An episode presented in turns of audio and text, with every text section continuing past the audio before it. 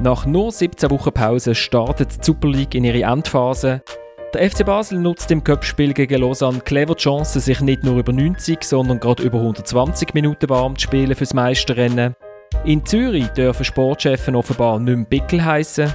Luzern kassiert in zwei Testspielen gegen Challenge-Ligisten Nummer 8 Goal und wir fragen uns, wer wird Meister? Wer steigt ab? Und wie geht es in der Mitte der Tabellen aus? Damit herzlich willkommen bei der dritten Halbzeit, einem Fußball-Podcast von Tamedia. Mein Name ist Florian Ratz und ich habe eine großartige Runde, wie ich finde.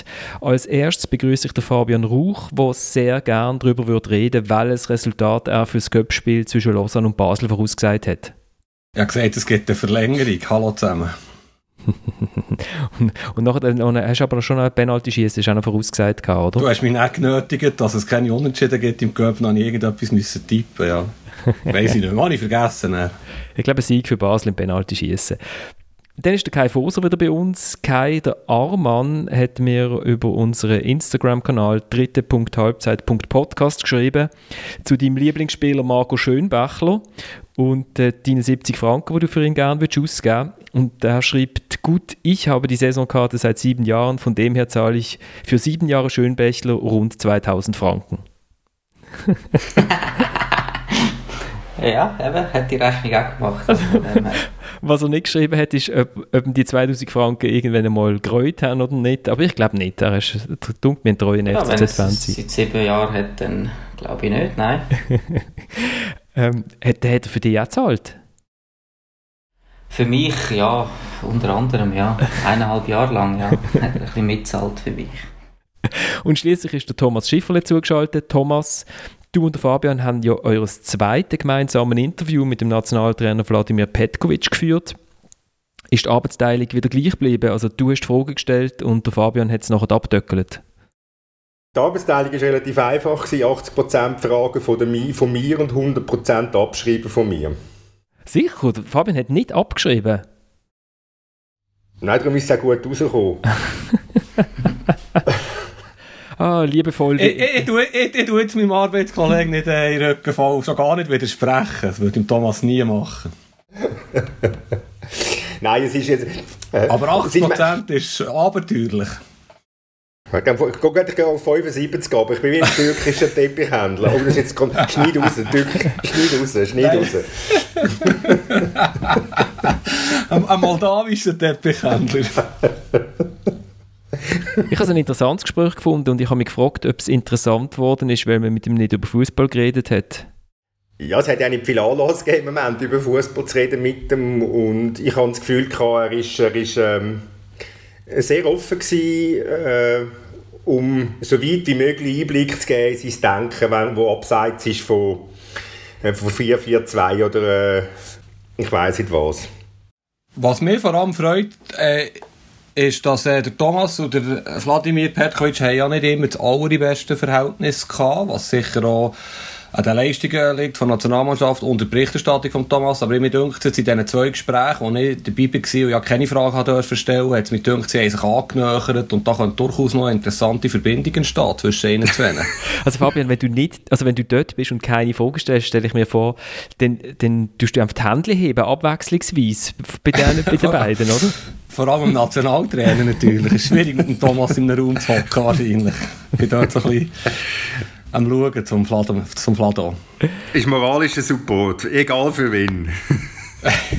also jetzt, jetzt wird wieder geshootet. Wir haben das erste Göppspiel hinter uns. Ich, wir können ja das Göppspiel irgendwie, wenn wir zum FCB können, können besprechen. Ich würde jetzt einfach sagen, wir gehen äh, knallhart, trock, furztrocken, einfach die Tabelle von oben ab und sagen, was aus dieser Mannschaft wird äh, in dieser Sprintmeisterschaft eben 13 Runden in 45 Tagen. Äh, so etwas hat die Schweizer Liga noch nie erlebt. Und, ähm, aber zuerst würde ich schon schnell fragen, wer ist für euch der grösste Gewinner von der Corona, von, von der Corona-Pause? Meinst du eine Person oder ein Club? Oder? Ich helfe euch. Ich helfe euch. Ähm, Fußballjournalist. ich helfe euch. Nein, Blick TV hat es herausgefunden. Achtung. Der Torschützenkönig Guillaume Hoarau ist der grösste Gewinner der Krise. Guillaume Hoarau, Guillaume Hoarau Die Guillaume Horau ist es.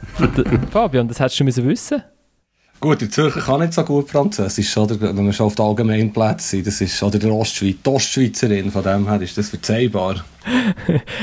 also, der Guillaume Horau ist der grösste Sieger und wir gehen aber jetzt nach St. Gallen. FC, SG, Lieder, kann er das, kann er das halten, Kai?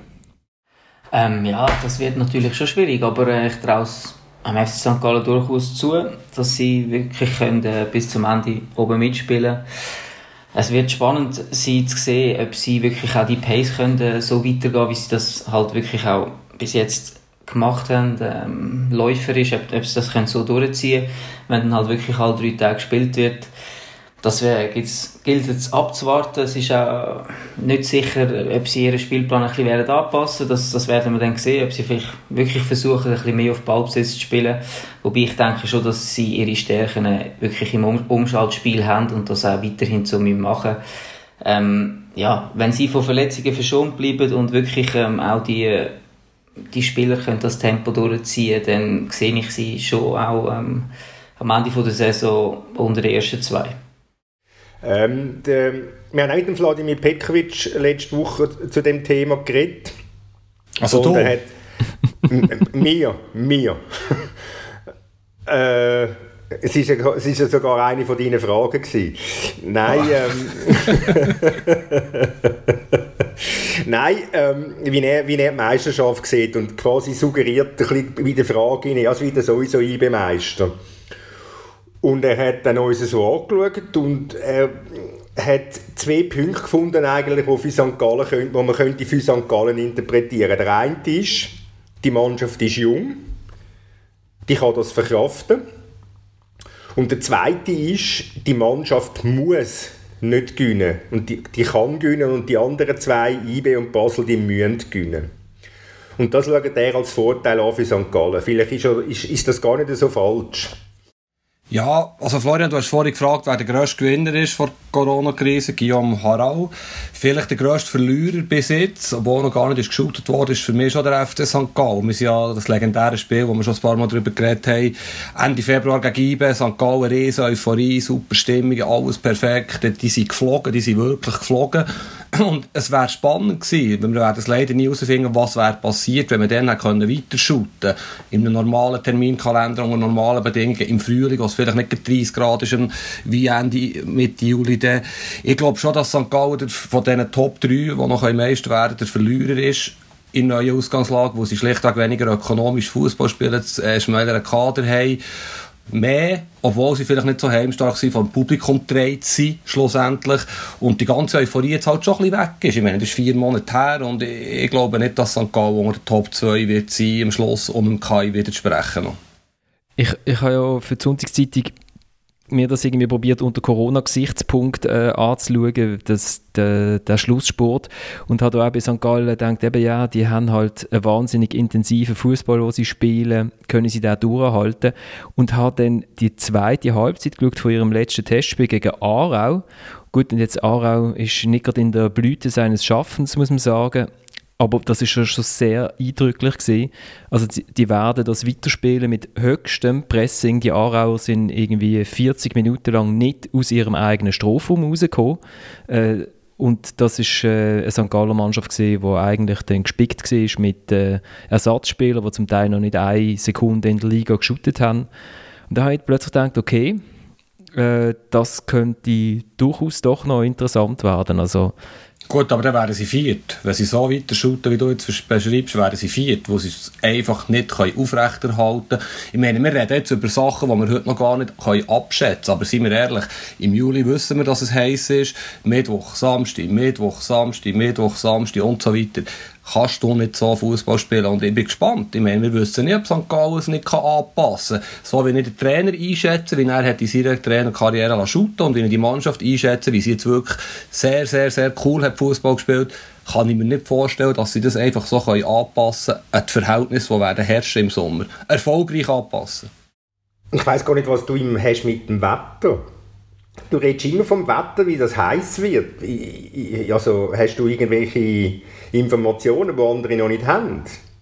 Nein, aber warum? Äh, es ist schon sehr, sehr äh, heiß. Es kann am Sonntag Hamitsch am 4. im Juli, wenn wir sonst vielleicht in Badi würden liegen, locker 30 Grad sein. Und dann, äh, es ist einfach intensiver. Und du kannst dann nicht das Tempo gehen. Vielleicht kann der Kai da noch ein bisschen mehr dazu sagen als wir zwei, die nie auf diesem Niveau geschultet haben. Aber ich glaube nicht, dass das alle drei Tage, es ist nicht mal einiges möglich, das höhere Niveau gehen im Juli wie vielleicht Ende Februar.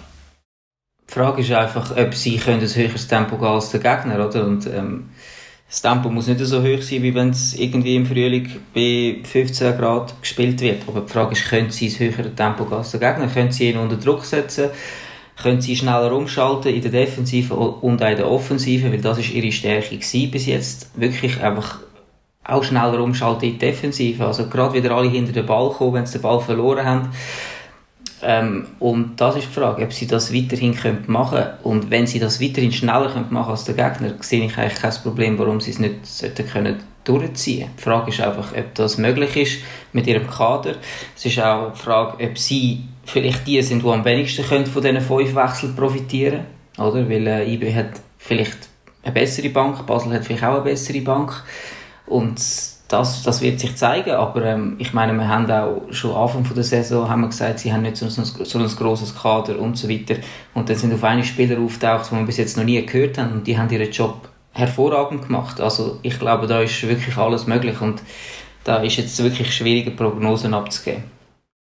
Ich will einfach nochmal zurückkommen auf das, was der Petkovic gesagt hat und, und das legt sich ja vielleicht auch so, wie das St. Gallen selber für sich aufnimmt. Ich meine, sie redet Sie haben jetzt da für sich Schlagwort erfunden, Abenteuer. Nehmen wir das als Abenteuer.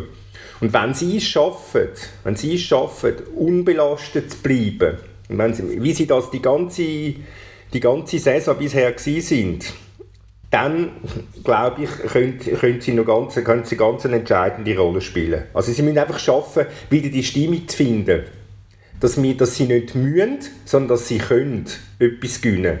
Und dann dann traue ich St. Gallen wirklich viel zu, weil ich auch Freude hätte, wenn sie es würden schaffen Ich glaube, Freude hätten wir ja alle.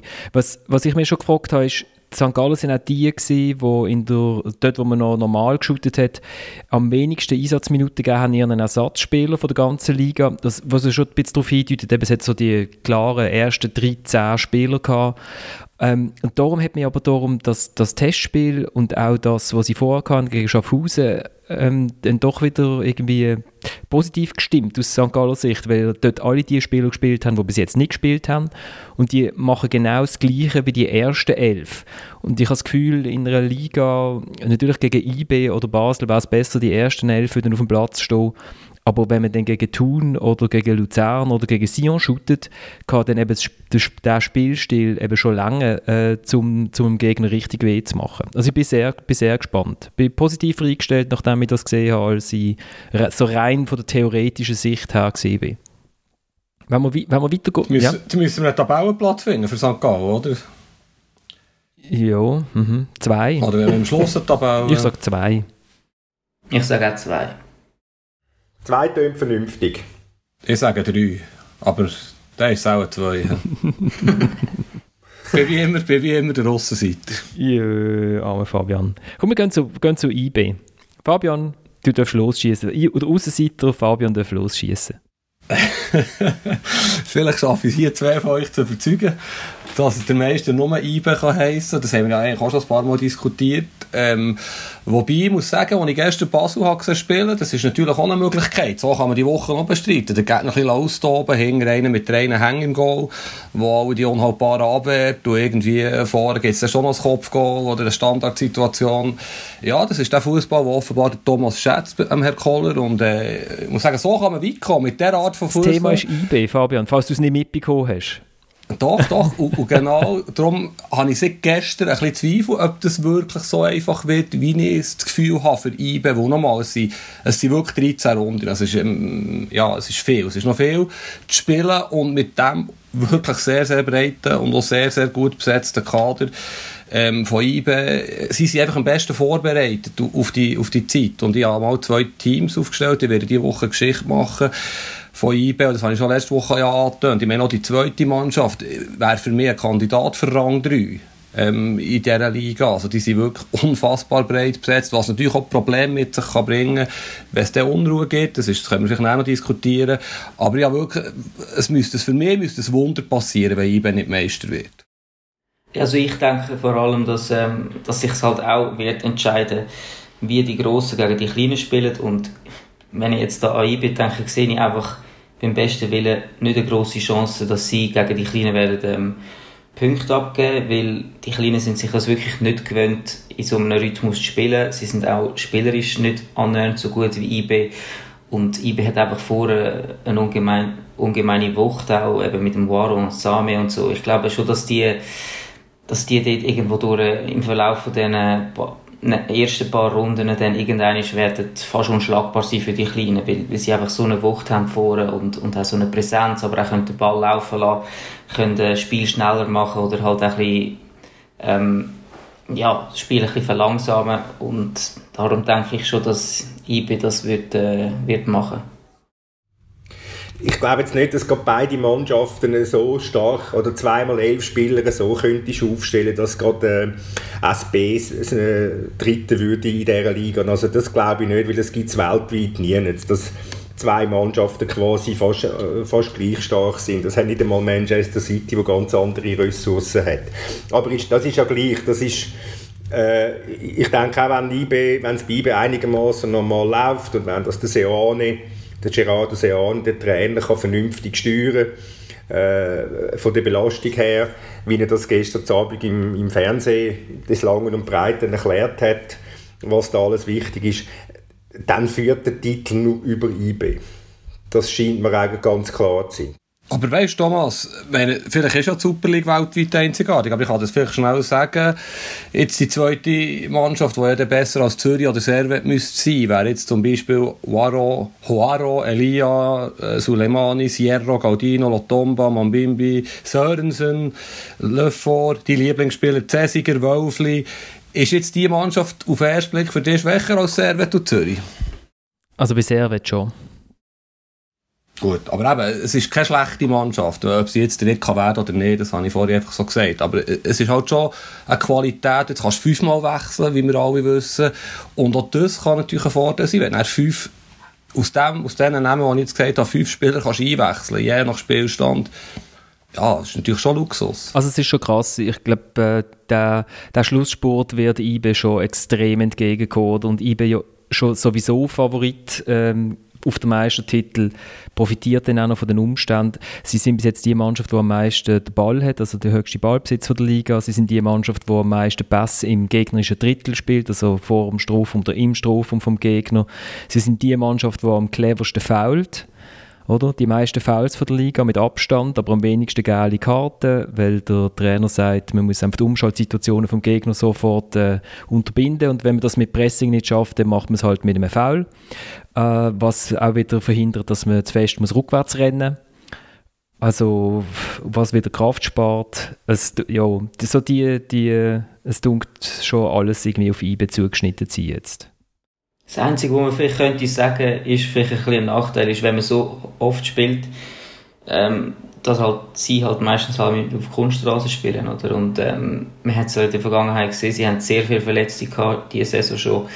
Und die Frage ist wirklich halt auch, ob, ob dass die Spieler wirklich so können, ähm, ja, dann durchheben auch. Also sie, sie trainieren ja wahrscheinlich auch meistens auf Kunststraße, dann haben sie irgendwie im Dreitagesrhythmus Spiel, vielleicht spielen sie einmal zweimal hintereinander die oder zweimal hintereinander auf Kunststraße oder sogar dreimal hintereinander auf Kunststraße, wenn sie zum Beispiel gegen Thun müssen. Also das ist vielleicht der einzige Punkt, wo man kann sagen, das kann vielleicht irgendwo durch ein bisschen ein Nachteil sein, wenn wir es äh, wegen der Verletzungen haben. Aber ähm, sonst sehe ich auch, so, gleich wie du, Florian, dass eigentlich fast alle Vorteile auf ihrer Seite haben. Der, der Kunststraße finde ich, find ich einen guten Punkt, ähm, weil IB eigentlich immer dann Problem gehabt, wenn der, der Lustenberger verletzt war, oder? Und das, so, das ist so ein bisschen der einzige Spieler, wo man das Gefühl hat, da können sie sich irgendwie, irgendwie nicht leisten, dass er fehlt. Ja, und erstaunlicherweise planen sie nicht so wie jedes Tüte im zentralen Mittelfeld ein, wo sie eigentlich sehr, sehr gut besetzt sind. Natürlich kommen da zwei Spieler aus Verletzungen zurück, aber er ist natürlich auch dort sehr wertvoll. Aber mir denkt jetzt, in der Innenverteidigung ist er, ist er eigentlich wertvoller. Also das, da bin ich auch noch gespannt. Und es ist schon so, der Lustenberger, der ist, der ist unersetzlich, das sagt auch der Trainer ja so. Und, äh, aber sie haben schon, sie, sie haben am meisten Druck und was vielleicht noch spannend wird, oder der Waro und der Suleimani müssen sich ja jetzt empfehlen in den nächsten sechs Wochen für einen neuen Vertrag. Entweder bei IBE, wahrscheinlich bei einem anderen Club. Wenn die nicht so zum Einsatz kommen, gibt es ja schnell mal ein bisschen Unruhe. Es hat diverse Spieler, die gerne ins Ausland möchten. Hat es bei Basel logischerweise auch, aber bei IBE hat es ein, ein paar. Wenn die auch nicht so regelmässig zum Zug kommen, das Kader ist sehr, sehr breit. Also da kann es dann gleich auch ein paar Probleme geben, die, vielleicht nicht unbedingt auf dem Rasen zu spüren sind, aber halt in der Mannschaft, in der Kabine. Innen. Wenn wir weiter, also was, was äh, genau, IB1, sind wir uns wahrscheinlich einig? Das klingt alles sehr vernünftig, was wir da sagen und vielleicht täuschen wir uns am Schluss mit IB und dann geht es halt gleich St. Gallen meisten. Also du, du, du willst eigentlich da, du willst noch zurückkommen auf die ersten Tipps, also. St. Gallen auf 1 setzen und IB auf 2? nein, nein, nein, nein, lassen wir, lassen wir IB 1 und St. Gallen 2. Wenn ich mich würde wäre, ähm, wäre das sehr schön. Was also als Moderator würde ich nicht nur einen Satz rausstreichen, sondern der letzte Tag, das ist ja quasi, äh, was ist das für eine Aussage Also, gut, weiter. also, können wir, wir ist, ist, jetzt also, ist jetzt also eine Kritik aus Bern? Wir gehen, wir gehen mal zum, zum Herrn Witt. Wir gehen mal auf Lausanne, äh, wo, wo die Basel wahrscheinlich immer noch irgendwie in der Garderobe im, im Entmüdungsbecken sitzen. Vor allem, weil wir jetzt lange nicht gespielt haben und dann äh, gerade mit 120 Minuten wieder startet. Äh, ja, in den letzten 20 Minuten sind alle auf dem Zahnfleisch gelaufen und äh, hat eine Willensleistung gebraucht. Also am meisten gefallen hat mir an dem Match eine Szene kurz vor Schluss. Der Samuele Campo, einer der Lieblingsspieler von Fabian Ruch, ähm, stürchelt in Richtung Eckfahne von Lausanne, er probiert die letzten Sekunden ablaufen zu lassen, von hinten kommt Lausanne auch völlig entkräftet, wir einfach innen rein, weil er nicht anders mehr mag, sie bleiben beide am Boden liegen mit Krampf und weil man ja kein Ton, also weil man ja Ton hat, aber keine Zuschauer im Stadion, hört man der FCB-Trainer Marcel Koller sagen, leck mir, erste Match und schon am Anschlag. so. Das war meine Lieblingsszene. Also Basel scheint körperlich der Top vorbereitet zu sein für diese Sprintmeisterschaft. Hat gut ausgesehen. Aber Fabian, dir hat das Spiel gefallen, oder?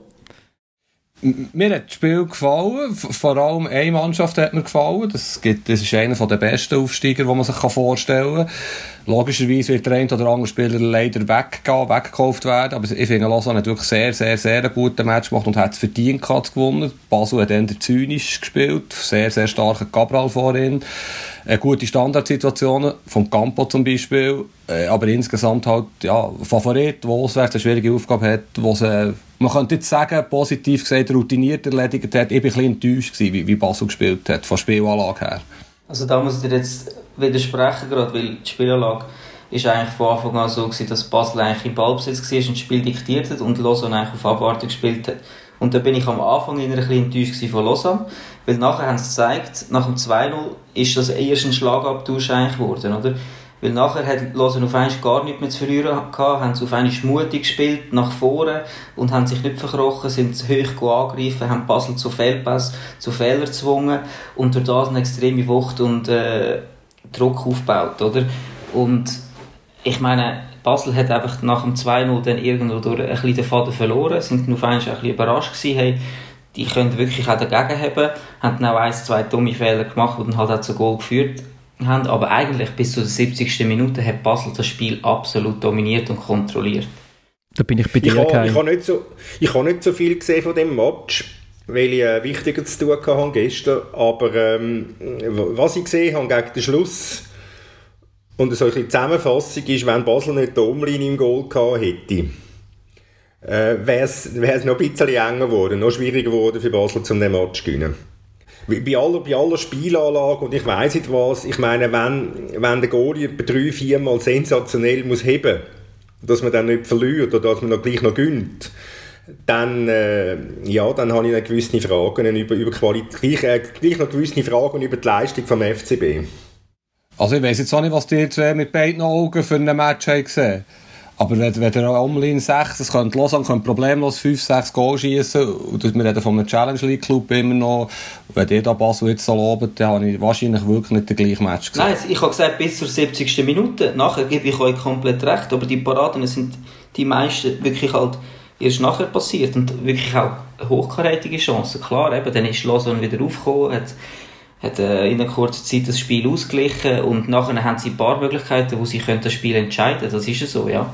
Aber ähm, ja, dann braucht es halt einen starken Omlin und dann braucht es halt auch eine Willensleistung, wie das der Wittmann gesagt hat im, im äh, Interview. Und das ist auch eine Willensleistung. Ich meine, wenn du das Spiel aus der Hand gehst, dominierst ein Spiel, hast du unter Kontrolle auf 1 statt 2-2, der Omlin muss, muss drei, vier Riesenparaden machen, um, um die Mannschaft überhaupt im Spiel behalten, um überhaupt eine Verlängerung zu erzwingen. Aber nachher die Moral noch haben und nachher gleich einfach ähm, weitermachen, nach vorne spielen und dann halt auch noch den Siegestreffer machen, das ist nicht einfach so selbstverständlich. Also wir haben sich auch ab der 70. Minute, also bis zur 70. Minute habe ich auch ein paar Fragen zu Lausanne gehabt, auch zu dem äh, hochgelobten Stürmerduo ähm, wo man dann nachher sieht, okay, doch, die, die haben doch etwas drauf. Und zu Basel habe ich ab der 70. Minute auch ganz Haufen Fragen. Also zum Beispiel ist das Umschalten von Defensiv in die Offensive in Kontersituationen einfach nicht vorhanden gewesen hat mal eine Szene gegeben, wo der Alderete irgendwie sogar auf, im Mittelkreis noch im Gegner einen Tunnel schiebt, also als Innenverteidiger eigentlich vorwärts geht. Die ganze restliche Mannschaft sagt, ah schön, unsere Innenverteidiger geht vorwärts, dann bleiben wir mal bis hinten stehen. Ähm, der Flügel klebt irgendwie rechts und der Stürmer vorne probiert irgendwie noch jemanden zu rennen, der Alderete muss abbrechen. Und es hat x so Situationen gegeben, wo das einfach überhaupt nicht konsequent gemacht worden ist. Also richtig mies. Und zweitens würde ich den Gegner vor, also als Gegner Standardsituationen einüben. Also nicht nur wegen dem ersten Eckballgoal. Äh, Lausanne hat nachher noch können zwei Eckballgoal schießen. Ziemlich einfach. Der FCB offensichtlich in, in Ma Hast du das auch so gesehen, Kai? In Mahndeckung?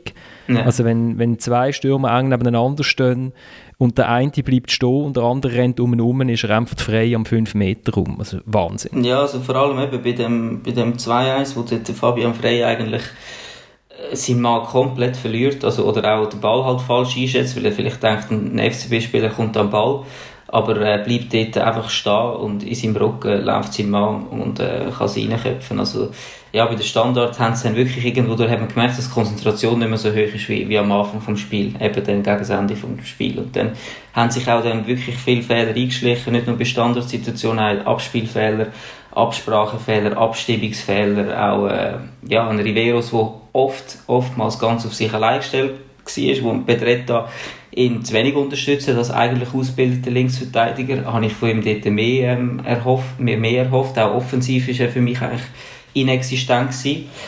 Dann habe ich auch nicht verstanden, warum man nicht zuerst ihn rausnimmt und zuerst den Polul rausnimmt und dort den Van Wolfswinkel reinbringt, der auch überhaupt nicht ins Spiel gefunden hat, was auch verständlich ist nach so einer langen Verletzungspause.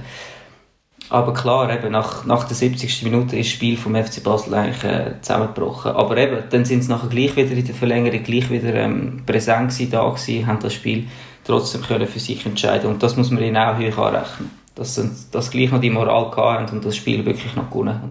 Hat der Van Wolfswinkel eigentlich eine Ballberührung gehabt? Er ist ja nachher wieder ausgewechselt worden. das frage ich mich auch. Aber eben, das ist auch ich meine, wenn du so lange verletzt bist, äh, so eine schlimme Verletzung äh, am Kopf, das ist klar, das braucht ein paar Spiele, bis du wieder wirklich auch die Bereitschaft hast, voll in Zweikampf hineingehen und, und nicht Angst hast. Und das haben wir ihm irgendwo durch angesehen. Und Flügel vielleicht auch nicht seine Aber beste Position. Ja, natürlich darfst du fragen, Fabian. Da, darf ich fragen, was ihr meint mit Zusammenbrechen? Ich meine, was ist da in den 70 Minuten vorher überhaupt für eine Idee gewesen in Offensive? Habt ihr irgendeinen Spielzug gesehen, einen schönen Angriff? Ich meine, Goal, wissen wir alle, wie sie entstanden sind, Einzelaktionen, Standards, Willensleistung, Willensleistung. Das ist echt ein Goalie, der unglaublich viel Paraden macht. Okay, das kann man als Willensleistung abenteuerlich äh, deklarieren. Der Widmer holt den Eckball mit einer Willensleistung aus und macht das Goal zum 3-2. Aber insgesamt, ist, ist, wo ist da eine Willensleistung? Sie sind einfach geschwommen, sie sind gnadenlos geschwommen, haben alles Glück der Welt gehabt. Und ich habe keine keinen Plan gesehen in Offensive. Gabriel ist sehr, sehr ein guter Stürmer, ist keine Diskussion, aber daneben, was war die Idee gewesen? Ja, da habe ich wirklich nicht viel gesehen, wo jetzt da 70 Minuten gut und nachher Willensleistung rechtfertigt. Ja, die Idee ist ja eigentlich, wenn du 2-0 führst, dass du das kannst zu Ende spielen und dann geht es nicht mehr darum, jetzt da gross zu zaubern und, und völlig die Offensive suchen, oder? Und nachher ist klar, eben, dann, haben, dann sind sie einfach zu zögerlich in der Defensive und haben, haben sich wirklich eklatante ähm, Abwehrfehler auch gezeigt. Und nachher ist es halt auch schwierig, oder? Wenn die anderen auf einen Schwung bekommen, es 2-2 machen, nachher nochmal zwei, drei Chancen, dann, dann musst du dich eben mit Willen dagegen stemmen. Und das hat ein Wittmer zum Beispiel auch gemacht, nicht nur beim Eckball, ist auch eine durchgelaufen, hat einen Freischuss rausgeholt von 20 Metern, wo der Samuel Campo ähm, vielleicht, sagen wir mal, 3, 3 von 10 haut rein. Oder es sind einfach so kleine Sachen. Oder eben dann halt auch am Schluss noch, noch ein Sprint über 30 Meter irgendwo dort, dort hinten ein Foul rausholen. Das ist für mich Willensleistung. Und ich habe schon das Gefühl, dass sie den Willen hatten, aber dann irgendwo durch halt auch ein bisschen geschwommen sind, weil sie Abstimmungsprobleme bekommen haben und so weiter. Und die Spielidee, Fabian, ist eben eine, die schon Corona-konform könnte sein. Der FCB hat äh, die höchste Passqualität der Liga und das hat er, weil er den Ball meistens nicht in der gefährlichen Zone innen vom Gegner umeinander schiebt, sondern irgendwo rund um die Mittellinie, bis der Gegner halt einschläft und dann ein Stürmer von der Qualität vom Cabral dann irgendwann mal halt den Kopfgoal macht. So, halt. Und der Gschaka ist schon wieder zurück, er ist ein paar Minuten gespielt, ist er schon wieder gesperrt und die eine Szene in der Mittellinie kurz darauf runter, ja, Gelb-Rot hat er sich aber nicht können. Aber ist doch clever. Gegen Bavua, gegen Bavua ist er gesperrt, dann ist er im Finale wieder dabei. Gegen Bavua? weißt, du da mehr, weißt du da mehr als ich? der Thomas ist noch da. Ich kann schnell testen, ob Thomas noch dabei nein, ist. Nein, nein. Bei Basel, das haben wir auch schon äh, ein paar Mal diskutiert, aber äh, bei Basel wird einfach ähm, lustig sein, was dem, äh, was dem Präsident alles noch einfällt, um, um irgendeinem Trainer und der Mannschaft noch Knüppel zwischen zu rühren, äh, was ihm einfällt, um wieder Unruhe zu bringen. Das wird, das, wird, das wird ganz entscheidend sein für die Arbeit in, in Basel. Und was, was noch interessant war, in der, der Cabral nach dem Match, äh, in der Basel-Landschaftlichen Zeitung ist das nachher gesehen, Interview gesagt, ja, er jetzt, er könnte jetzt leider nicht genau sagen, ob er jetzt noch bleibt in Basel, weil die Leute, die das für ihn machen, die sagen ihm leider sehr wenig. da muss er die Agenten wechseln. Nein, da denke ich mir schon, also, ja, Fußballer, manchmal ist es nicht ganz einfach, die Welt zu verstehen. Das ist so, ja. Eben, es gibt, es gibt Leute, die kommunikativ super sind, die mit dir reden, die, die dir Sachen erklären, die dir auch sagen, wir wollen dich gerne behalten. Und dann gibt es halt auch Leute, die vielleicht auch, das nicht ihre Stärke ist, die vielleicht auch mit der Situation selber ein bisschen überfordert sind, äh, die vielleicht auch sprachlich nicht so gut sind, dass sie jetzt mit einem Südamerikaner können auf seine Sprache kommunizieren Also reden wir jetzt hier vom Sportchef vom FC Basel, dem Rudi Zbinden? Das kann irgendjemand sein. Also kann auch ein, kann auch ein ähm, Übersetzer mitnehmen und mit ihm reden oder mit den Spielern reden. Aber das muss halt einfach gleich irgendwo auch gemacht, gemacht werden. Hast du der Fußballer gesagt, Florian, so durch die Blumen vorhin, nur so für das Protokoll? Ich habe gesagt, Fuß, ja, Fußballer, manchmal ist die Welt nicht ah, einfach zu verstehen, glaube das habe ich selbst gesagt, aber man kann zurückscrollen ja, im Podcast. Hast keine regionale Eingrenzung gemacht, immerhin. der Fußballer an und für sich ist gar nicht so einfach gut. zu verstehen, wenn er brasilianisch schwätzt, ja. nuschelnd. Und, der Fußball, und, und ich mache jetzt mal noch für den Trainer noch mal ein Lob, damit dem Fabian auch wieder zufrieden sein mit mir. Basel kann sich glücklich schätzen, hat der Trainer in dieser Situation. Gut, wir machen ein Höckli dahinter, sonst hätten wir die nachher noch mal gefragt. ja, ich habe einen auswendig gelernt, den Satz, weißt du? ist gut. Also der FCB setzen wir wo an? Thomas? Aufs 3. Aufs 3. Kai? Ja, müssen wir ja, wenn die anderen zwei Plätze schon vergessen sind. Also es gibt noch verschiedene andere Ach, Plätze. Aufs zwei. auf das zwei. es gibt noch verschiedene andere Plätze in dieser Liga, ja, oder? Nein, nein, das, das, nein die, werden schon, die werden schon vorne mitspielen bis zum Schluss. Okay. Und ich äh, kann mir auch vorstellen, dass sie noch weiter vorne werden landen. Ich bin im Fall wirklich nach den, nach den äh, ab der 70. Minute bin ich fast ein bisschen versucht gewesen, auf 4 zu setzen. Weil ich sehr so toll finde, aber dann machen wir 3. Das ist auch, das ist auch ein riesen Vorteil, dass sie jetzt schon das Spiel gehabt haben. Also, die haben jetzt schon eine Woche mehr den Rhythmus und ähm, ja, sind auch physisch wahrscheinlich nach dem Match besser als andere oder können sich wenigstens einschätzen, wissen, wo sie stehen und das haben die anderen Mannschaften alle noch nicht. Also gehen wir doch äh, in die Westschweizer Servet, wo auf Platz 4 ist, wo uns äh, alle begeistert hat, wie sie taktisch geschootet haben, äh, bis zum Unterbruch. Sie haben zwei Testspiele gehabt und die sind gar nicht mal so gut gelaufen. Also gegen Xamax haben sie 0-3 verloren und dann, gut, gegen Stadlos Anuschi, wo gerade ohne Trainer da steht, kann es mal passieren, 0-6. ich weiß nicht genau, was dort los ist, aber... Ähm, aber du hast es gesagt, es sind Testspiele. Es sind Testspiele, ja. Aber 0-6 ist jetzt doch noch so ein bisschen... Ja, die Frage ist, ob sie halt härter trainiert haben jetzt in dieser Vorbereitung als die anderen oder ob sie vielleicht zu wenig trainiert haben in der, in der Pause, oder, wo auch die Spieler ein bisschen Selbstverantwortung brauchen, damit sie die Läufe machen Das ist halt die Frage, das können wir wie nicht einschätzen im Moment. Aber ist beides möglich. Kann sein, dass sie am Tag vorher oder am gleichen Tag noch trainiert haben und nachher am Abend gespielt haben. Ja, aber es ist wirklich schwierig zu beurteilen von außen. Gut, es gibt nichts, was mich weniger interessiert im Fußball als ein Testspiel. Von dem her vergessen wir die Resultate. Ich habe das Gefühl, wir sind jetzt alle nicht unglaublich nah bisher betroffen, das alles können zu beurteilen. Ich, ich glaube, sie werden eher Problem bekommen in diesen sechs Wochen. Der Park wird ja jetzt wahrscheinlich nicht spielen, vielleicht würde ich jetzt korrigieren, oder, also, er war sehr, sehr wertvoller Spieler und wäre sicher wertvoll geworden wo er erst richtig hat angefangen zu spielen. Der Anfang der Saison war er ja noch nicht dabei gewesen. Und es hat insgesamt gesehen, ich selber nicht ganz so gut wie dir oder wie du, Florian und, und Thomas, trotz einem wirklich guten Trainer und einer cleveren Taktik. Aber ich glaube, sie, sie werden runterfliegen in die Tabelle. Warum denn? Was fehlt ihnen?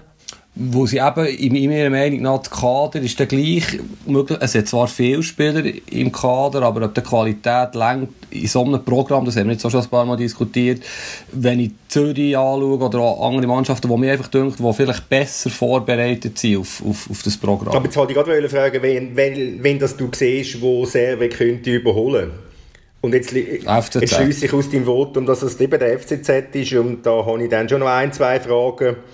Äh, die kommen ja noch. Aber Luzern zum Beispiel auch. Luzern hat mir einen guten Eindruck gemacht in den ersten Spielen nach der Winterpause. Vor allem in den Testspielen. Würde jetzt höher einschätzen als... Vor allem in den Testspielen haben sie jetzt auch einen guten Eindruck gemacht, aber... Ähm, die interessieren mich eben nicht. da kann ich gleich gerne daran erinnern. Also ich bin nicht, du hast, du hast sicher recht, das ist noch klar, hat Servet auch mit der Euphorie vom, vom Aufsteigen gespielt und so, äh, dass man das vielleicht nicht eine ganze Saison mag durchheben, da gibt es genug Beispiele. Aber ich sehe einfach die Mannschaften, die Mannschaft hinten dran, die Mannschaften hinten dran nicht, die jetzt zwingend so viel besser sind als, als Servet. Es könnte schon sein, oder, dass sie da Schwung ein bisschen, äh, also äh, Aufstiegseuphorie für das ist ja die Saison dann schon relativ weit fortgeschritten gewesen und es hat noch eine Winterpause gehabt dazwischen, aber klar, wenn man noch gute Resultate hat, dass man dann äh, mit großem Selbstvertrauen auf den Platz geht und dass das die eigene Leistung stärkt, das ist logisch. Also von dem her könnte Servet eigentlich wie St. Gallen ein bisschen einer der Verlierer sein von dem, von dem Zwangsunterbruch. Das könnte ich mir schon vorstellen. Aber was wir noch mal würdigen können, ist ja wirklich die bisherige Saison. Ich meine, wären sie, Basel oder IB, wären sie ein Titelkandidat im aktuellen Tabellenbild. Ich meine, drei Punkte hinter Basel nach 23 Runden überragend bis jetzt. Oder? Darum habe ich das Gefühl, sie können die Pace nicht halten, so habe ich es gemeint. Aber sie haben alle, also ich meine, sie haben IB daheim geschlagen, sie haben Basel daheim geschlagen, sie haben der FCZ demütigt. Also ja, also weißt für eine Mannschaft, die ja. nur auf der Welle reitet, sind das relativ viel äh, starke Resultate. Aber eben, wie gesagt, wir sind, man sitzt von uns niemand in Genf. Ja. Nein, aber und sie spielen, was eben auch ganz entscheidend ist bei Servet, sie spielen auswärts genau den gleichen Fußball wie daheim. Also sie gehen auf Basel und wollen gewinnen. Sie gehen auf St. Gallen und shooten so, dass sie alles machen für den Sieg. Und sie haben an der Seitenlinie, das habe ich schon mal gesagt, sie haben an der Seitenlinie einen Trainer, der einfach die Mannschaft derart offensiv einstellt, und ausrichtet, dass nur der Sieg kann geben. Und das, das, das hat mir jetzt wirklich bisher enorm Eindruck gemacht. Aber eben, ist klar, in sechs Wochen, 13 Spiele, schwierig. Und nochmal die gleiche Euphorie zu finden, schwierig. Das ist schon klar. Aber ich bleibe trotzdem dabei, dass, dass Servet Vierte wird.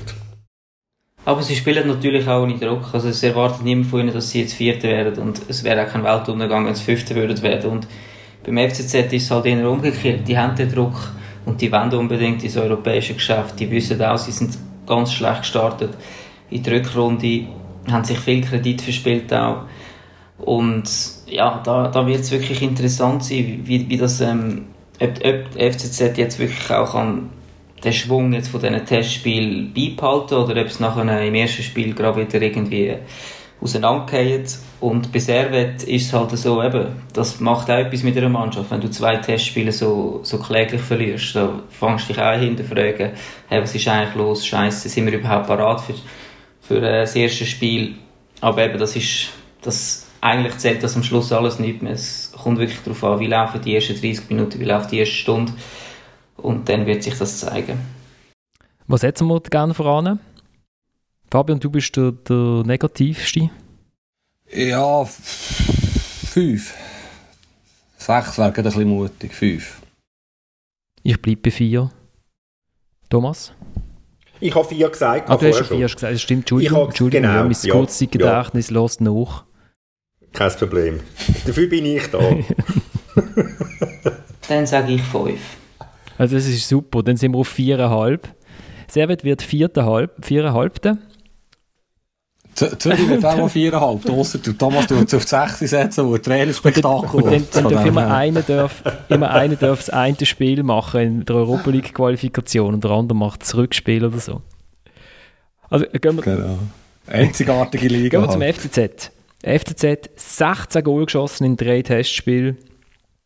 Äh, absolut parat und ähm, knallt sein Sportchef nicht gerade raus, aber sucht eine neue Funktion für ihn. Das ist, äh, was, was bedeutet, ja, ist, ist für euch schon mal eine neue Funktion gesucht worden, Thomas? Es, hat, es ist... ja, Synchronschwimmen, nein. Ähm, der, das haben sie beim FCZ schon zweimal wollen machen mit, mit führenden, mit leitenden Angestellten in der Zeit von Angelo Canepa als Präsident. Das war einmal mit dem, wo es Marco Bernet als Sportchef abgesetzt hat, und er degradiert hat und ähm, der Urs Meier als Cheftrainer hat das Gefühl, ja, der Urs Meier, dem bieten wir irgendeinen Job im Nachwuchs an. Also ich meine, du kannst ja nicht jemanden, jemanden äh, vom Sportchef äh, ja, sage ich jetzt, bist du bist für Kaderplanung zuständig oder für, für Scouting zuständig. Das funktioniert nicht. Und ich kann mir beim besten Willen nicht vorstellen, dass der, dass der Thomas Bickel irgendein entsprechendes Angebot annimmt. Es würde mich, es würde mich überraschen, ganz ehrlich gesagt.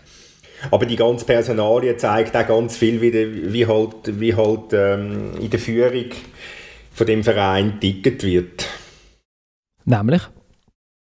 Ja, undurchschaubar. Nein, aber äh, das Problem ist, dass halt, dass halt das äh, Ehepaar, Ganepa, die, die einzelnen Leute, leitende Angestellte nicht ganz deckungsgleich sieht. Also, sie war beispielsweise gegen eine Verlängerung mit, mit dem Trainer, gewesen, mit dem Ludovic Magne. Der Thomas Bickel war auch dagegen. Gewesen. Was ich weiß, sind andere Leute im Verein auch dagegen. Gewesen. Aber er hat aus irgendwelchen Gründen, ich sage es jetzt mal relativ salopp, den Narren gefressen an dem Trainer und hat durchgeboxt, dass er einen Zweijahresvertrag gibt, ohne, ohne irgendwelche Not. Weißt du, was mich überrascht, Thomas? Äh, Warum gibt Angelo Canepa bei uns keine Interviews, wenn er mit dir immer geht, geht zu Nacht essen und über seine Gespräche mit seiner Frau erzählt? Ich gehe mit mir nicht zu Nacht essen, aber es gibt andere Leute, die das wissen. Da darf ich aus Bern etwas fragen. Ihr seid ja zweifellos näher dran, oh, weil das Verhältnis nicht das Beste ist, manchmal zum FCZ. Der Bickel, hat der, was hat er für einen Einfluss gehabt? Hat er überhaupt Einfluss gehabt? Was hat er gut gemacht? Das ist mir recht schwierig zu beurteilen, obwohl ich mich ja mit der Liga auch befasse. Aber irgendwie war das schwierig für mich, ihn einzuordnen. Es ist auch ein schwieriger Job weil du, weil du einen Präsident hast, wo, wo sich überall einmischt ein Präsident hast, der dir natürlich begrenzte Freiheiten gibt. Sehr begrenzte Freiheiten. Und wo, wo halt einfach bei allem das letzte Wort hat. Natürlich soll das auch sein, dass ein Präsident das letzte Wort hat, aber äh, es ist nicht, es ist, ich sage es jetzt mal so, es ist schwierig, als Sportchef seine Ideen durchzubringen. Also Kai, mach mal ein Rollenspiel. Wenn, wenn, wenn der Bickel zum Canepa ins Büro geht und sagt, ich will der Tossetti von tun, wie, wie geht das Gespräch? Beispielsweise der Tossetti ist ja gleich. Dann sagt der Tommy, ja, ja, okay, ja, Tossetti, ja, ist ein interessanter Spieler. Ähm, müssen wir noch genau anschauen. Ähm, ja, was machen wir da? Ich schicke mal einen vorbei, ja. Tu mal jemanden äh, kontaktieren. Ich weiss halt nicht, wie, viel, wie teuer der ist, gell? Aber äh, ja, wie viel willst du denn zahlen? Etwa so. Und der Canepa kann so lange imitieren. einfach... Ja, Tommy, ihr, ihr müsst euch da doch mehr informieren. Hey, geht doch dort vorbei, redet mit diesen Leuten. Hey, den, den Preis können wir doch drucken, da finden wir sicher eine Lösung. Ja, das ist halt schwierig, ja, da müssen wir schauen, ja. So ein bisschen, ja. Kann ich mir vorstellen. Nein, ich glaube einfach, du hast, du hast dass der Thomas Bickel ist eher ein ruhiger, oder? Er ist nicht äh, ein großer Kommunikator. Ist sicher ein guter Analytiker, ein super Fußballanalytiker, ist auch ein Kritiker. Und, ähm, aber das ist halt dann manchmal auch, ja, der Stoß ist halt manchmal beim Angelo Conepa vielleicht auch, ja, ah, also ich meine, wenn, wenn jetzt irgendwie, wenn der FCZ 3-0 gönnt, dann will der Chilo nicht hören, ja, das und das müssen wir noch verbessern. Genauso will das vielleicht die Mannschaft in dem Moment nicht hören, oder? Und vielfach hat der Tommy Bickel halt einfach auch den Weg an die Öffentlichkeit gesucht oder hat dann halt auch öffentlich die Mannschaft oder Spieler oder Trainer kritisiert, was ich nicht unbedingt der richtige Weg finde, weil als Analytiker musst du eigentlich mit dem Trainer zusammenarbeiten und ihm, und ihm irgendwie helfen, unterstützen. Und wenn du das Gefühl hast, ja, ein Spieler kommt nicht ganz an seine Leistungsgrenze an, dann musst du halt auch kommunikativ gut sein, auch mal vielleicht auf den Spieler zugehen, mal das Gespür haben, braucht er, was braucht er, um irgendwie können wieder auf sein Leistungsniveau zu kommen. Und das hat dem Thomas Bickel irgendwo durch schon ein bisschen gefehlt. Aber wenn jetzt Angelo Canepa sagt, er wollte ihn im Scouting einsetzen und im Transferwesen noch weiterhin, dort hat er sicher seine Stärken. Also er kann sicher einen Spieler einschätzen, ist das ein guter Spieler, passt er zu unserer Spielphilosophie und so weiter. Also das ist, das ist unbestritten. Die, die Fähigkeit hat der Thomas Bickel sicher. Und, und am Schluss hebt oder senkt der Canepa den Daumen? Kann man so ja, das ist dann halt, look, ich meine, wer entscheidet, ob ein Spieler kommt oder einen Vertrag verlängert, ist der Trainer. Es war äh, eben der Bickel und es war äh, ein Ehepaar gewesen, also ja, eher wahrscheinlich dann Chillo.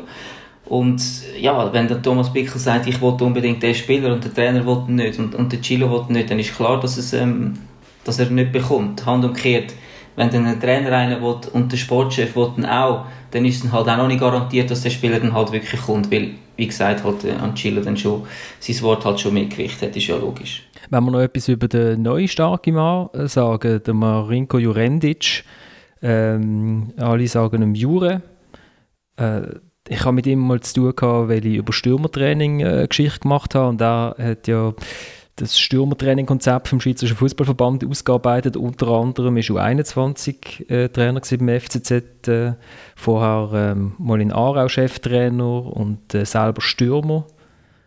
Ich finde es noch eine spannende, spannende Personalie. Er ist jemand, der auch mal aus dem Fußball rausgegangen ist, äh, Wirtschaftsstudium gemacht hat, dann wieder zurückgekommen ist.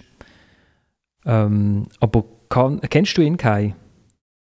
Ich kenne ihn persönlich nicht, nein. Hm, du hast niemanden zu tun.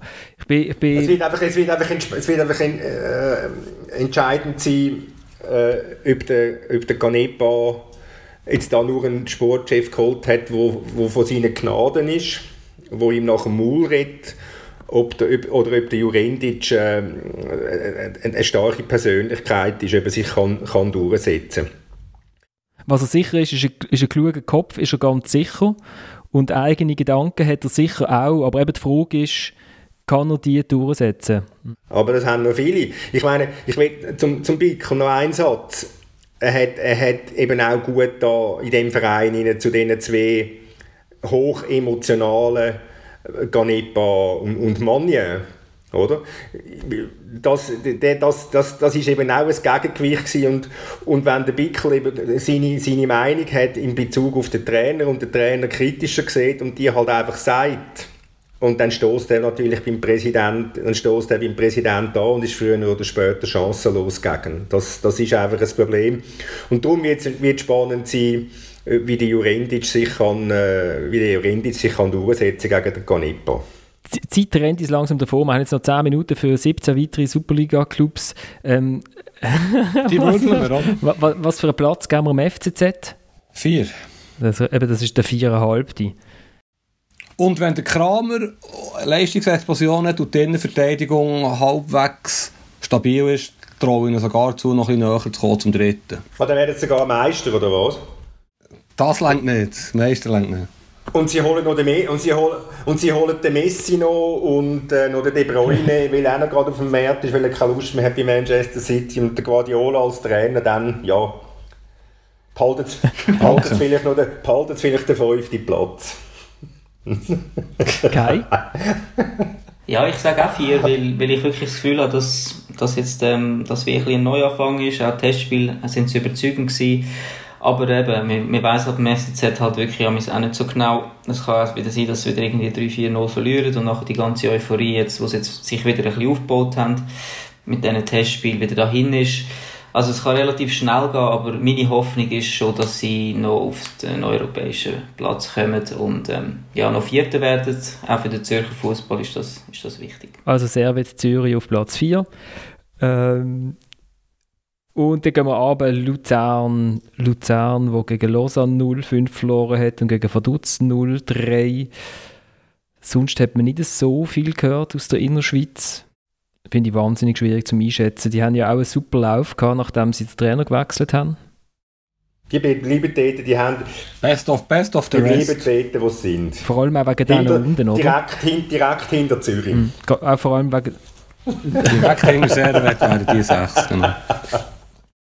Vor allem auch wegen denen unten, oder? Also dann kommt, kommt Lugano, Sion, ähm, Lugano geht wahrscheinlich nicht mehr, wahrscheinlich nicht mehr ganz in den Abstiegskampf zurück. Oder schon noch? Kai? Ja, das ist durchaus möglich. Also ich habe Lugano diese Saison nie überzeugend gesehen und ähm, ja, es war für mich auch irgendwo durch nicht ein klarer Spielplan zu erkennen gewesen weder auf Ballbesitz Fußball gespielt, wie sie das letzte Saison gemacht haben, noch irgendwie ein, ein cleveres Umschaltspiel oder so etwas. Also die werden sicher ähm, keine grosse Gümp machen. Also und müssen schon schauen, dass sie ähm, nicht noch richtig in Abstiegsnot kommen. Ja, ich habe schon letzte Woche gesagt, für mich ist Lugano gefährdeter als Sion. Sion wird sich zusammenraufen, hat ein qualitativ gutes Kader und äh, wird, wird locker siebert. Bei Lugano bin ich mir nicht so sicher, wie stabil das sie werden sein. Und ich habe vor einer Woche oder vor zwei Wochen gesagt, für mich wird es schlussendlich zwischen Lugano und Xamax sogar darum gehen, wer letzt wird. Ich mir jetzt eine relativ mutige Prognose. Ich bin einfach bei, Sion nicht ganz so sicher, was, wie, wie ruhig das es dort unten ist, wie stabil das, das Ganze ist. Ich bin auch nicht so überzeugt von dem Trainer. Also, ja, schwierig. Ich würde Sion also nicht so, so optimistisch einschätzen wie du, Fabian ich bin gerade so am Zahlen durchgehen, weil ich Lugano gar nie gesehen habe, shooten bis jetzt. Das ist eine total gute Ausgangslage, um etwas über den Club zu sagen. Was aber auffällt ist, es ist also der Club, der am wenigsten Pass im gegnerischen Drittel innen spielt und dafür der, der mit Abstand am meisten Pass im eigenen äh, Gegner, also im eigenen Abwehrdrittel zulässt vom Gegner. Das sind jetzt nicht gerade äh, Daten, die einem wahnsinnig optimistisch in die Zukunft schauen lassen. Also da sind sie noch schlechter, wie gesagt, mit Thun, ab, mit Abstand. Aber sie haben sich immerhin können mit dem Jakobacci stabilisieren mhm. Du meinst, es ist noch von, von seinem Vorgänger, die, die schlechten? Ich weiß es nicht, keine Ahnung, keine Ahnung. Ich sage jetzt rein, rein resultatmäßig haben sie sich zumindest können stabilisieren ja, ja. oder? Und ich, ich, ich also ich, ja, ich finde die Prognose mit Lugano und Xamax als ähm, Abstiegs, erste Abstiegskandidaten ja, finde ich noch relativ mutig, weil äh, es gibt glaube ich noch der FC Thun. Stimmt, der FC Thun schaut auch noch mit. Aber zuerst ist noch Xamax. Xamax hat ja jetzt den Gaetan Kahlen freigestellt. Oder? Also da ist schon mal ein Erfolg für den, für den FC Sion. Der zweitbeste Goalschütz vom, vom einem Gegner im Abstiegskampf shootet gar nicht mehr in dieser Saison, äh, weil er dann ab dem 30. Juni für bei Sion soll sein Geld verdienen soll. Wird schwierig, leider für Xamax wird sehr schwierig. Äh, ja, wirklich. Sie sind in allen Bereichen eigentlich zu wenig gut aufgestellt für so ein intensives Programm. Jetzt fehlt noch einer von den zwei besten Stürmer oder einer von den zwei Torschützen, die sie haben regelmässig. Aber man ja. merkt schon, wie enthusiastisch dass wir den Abstiegskampf äh, kommentieren. Was, äh, wie was für Lugano, Xamax und Thun halt, was für graue Müsse das, das sind und wie der halt schon nicht spezielle Emotionen weg. Hopp geht's. Nein, also ehrlich gesagt, nein, ich finde, ich, ich habe zu, zu Lugano und Sion, nein, ich finde schon, der Abstiegskampf finde ich schon interessant und ich habe ich habe nicht Gefühl, gesagt, dass ich, Xamax... Ich, einfach die Mannschaften mhm. wecken bei mir keine Emotionen. Also Xamax bei mir schon. Außer Sion. Sion ist einfach, ein, ist einfach ein absoluter Amok-Club, aber äh, ja, äh, dass, ob jetzt das Emotionen sind oder nicht, aber das, äh, ja, aber das andere ist so, ja, ob es jetzt Lugano in dieser Super League ist oder ob es Samax in dieser Super League ist oder ob es Thun in dieser Super League ist, pff, ja. Ich glaube nicht, dass, dass, dass das die Liga wahnsinnig, die Attraktivität von dieser Liga wahnsinnig ausmacht. Also jetzt würde ich dir aber schon widersprechen. Ich finde, ein Club wie, wie Thun, wo einfach solid und seriös schafft, ähm, dem dürfen wir schon ein bisschen Daumen drücken dass er nicht irgendwie äh, runtergeht und, und ersetzt wird von, von halt irgendwelchen Steuerflüchtlingsmillionen. Äh, ja, sie haben nur Chinesen, sie haben natürlich nur Chinesen am, am Boot, das stimmt, hast du völlig Zwei recht. Zwei ja. Millionen, oder wie viel haben sie, Fabian? Wie viel, wie viel also das ist ja so, wie, wie viel hat der Chi wie viel Geld Was? Du zahlt, zahlt, zahlt der chinesische äh, Investor? Ich glaube drei, oder? Oder drei. Drei. Hm. 3 ah, ist auch schon wieder länger her. Aber ich bin gleich Thomas äh, recht, gerne nicht dir, Florian, erstaunlicherweise, weil es stimmt doch einfach. Ich meine, ich habe das Xamax Herz als Bub, aber ein bisschen Lugano, Xamax oder Thun. Es ist irgendwo so ein bisschen Hanses Heidi. Also ich freue mich schon auf Lausanne, wo mit einem Projekt raufkommt, das ambitioniert ist und auch auf GC, der wahrscheinlich auch mit einem Projekt raufkommt, das ambitioniert ist. Es ist schon ein, ein anderes Niveau, denke ich mir. Also die sind die sind hart. Der Kai sagt gar nichts. Nein, ich, also, ich drücke natürlich schon Daumen, Daumen, dass sie es noch schaffen. Eben, sie haben auch den Trainer nicht gewechselt, obwohl sie wirklich katastrophale Hinrunde gespielt haben, haben sich in der Rückrunde können stabilisieren Darum hoffe ich schon, dass irgendwo durch äh, ja, das Feuer, das sie haben jetzt vor der Corona-Pause, wieder wirklich ähm, wieder punktet. Ähm, wieder ein Lebenszeichen geben, dass das noch ein bisschen anhaltet auch und dass sie sich irgendwie noch retten können. Bei Xamax und Lugano fehlt mir einfach wirklich irgendwo durch äh, ja, das Spielsystem. Es ist kein attraktiver Fußball und Sio ist ja, ist mal hopp, mal, mal flop und ich habe auch nicht das Gefühl, dass jetzt der Präsident dieser Mannschaft viel geholfen hat, indem er unbedingt hat, den Saisonabbruch äh, durchzwingen und äh, ja, also ich glaube schon, dass es hoffe, dass Thun sich retten kann, glaube, dass Xamax wahrscheinlich Letzte wird. Und Sion und Lugano ja, werden irgendwie ihren Platz behalten wahrscheinlich. Und in Sion ist wieder mal ein Trainer zurückgekommen. Oder? Das ist auch so faszinierend. Dass dann ein Trainer, der schon mal dort war, dann nochmal zurückkommt. Mit dem Paolo Tramezzani. Der Constantin hat in einem Interview gesagt, glaube ich, in NZZ am Sonntag, dass äh, eben, wir Journalisten, wir haben keine Ahnung von seinem Gedankengang, was er sich überlegt. Und, äh, das zeige ich doch auch, wie er funktioniert, wenn wir wieder Trainer zurückkommen. Und vielleicht, ja, vielleicht schätzen wir ihn manchmal wirklich jetzt als Mensch ein bisschen falsch ein, aus der Ferne, wenn es offenbar möglich ist, dass er mit, sich mit vielen Leuten immer wieder kann arrangieren kann. Und sogar so kann arrangieren, dass sie wieder für ihn arbeiten wollen. Also, Tramezzani war eigentlich äh, ein sehr interessanter Trainer, gewesen, oder? In, in Lugano? Ja, in Lugano, ja, vielleicht ein halbes Jahr lang. Thomas, Nein, ich, ja. Thomas, seine Grundpositivität ist... ja, es ist... Nein, ich, ja, ich, bin nicht so überzeugt, aber ist ja gleich. Also, ja, aber, ich, aber das Erstaunlichste am ganzen, am ganzen Ding ist, dass der Fabian doch noch etwas Positives über den Herrn Constantin gefunden hat. Das äh, verblüfft mich ich bin bekannt dafür, dass ich versuche, ausgewogene Sachen anzuschauen. Du weißt, was ich vom Constantin halte. Und, äh, ja, er ist für mich eine schlimme Figur für den Schweizer Fußball. Aber offenbar hat er etwas in Zusammenarbeit, und wenn es nur das Geld ist, das er diesen Leuten gibt, wo immer wieder Leute dazu bringt, wieder zurückzukommen zu ihm. In diesem unglaublichen Irrenhaus, oder was hast du vorhin gesagt, Amok-Club zu arbeiten. Also können wir machen, was in der Mitte passiert, ist eigentlich ein bisschen Schnurzpiep egal. Ähm, wir, wir legen uns fest auf den Barrageplatz und den Absteiger. Thomas. Xamax steigt ab und Thun Barrage. Fabian? Ich bringe es fast nicht über das Herz. Äh, Lugano steigt ab. Xamax Barrage.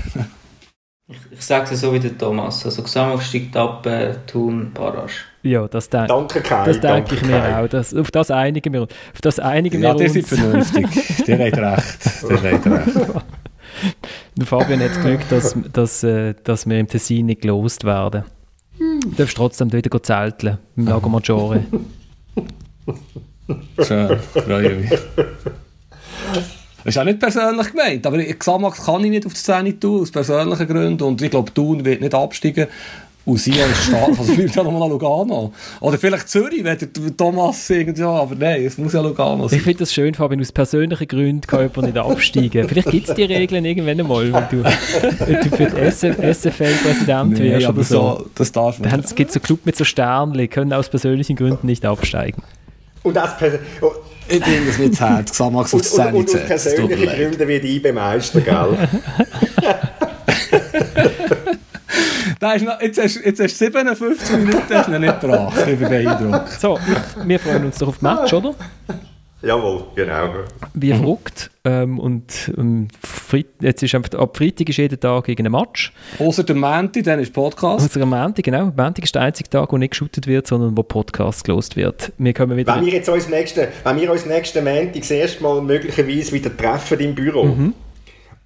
Und äh, den Podcast dort aufnehmen, müssen wir dann auch eine Unbedenklichkeitserklärung unterschreiben, bis wir, ähm, bis wir ins Büro reinkommen.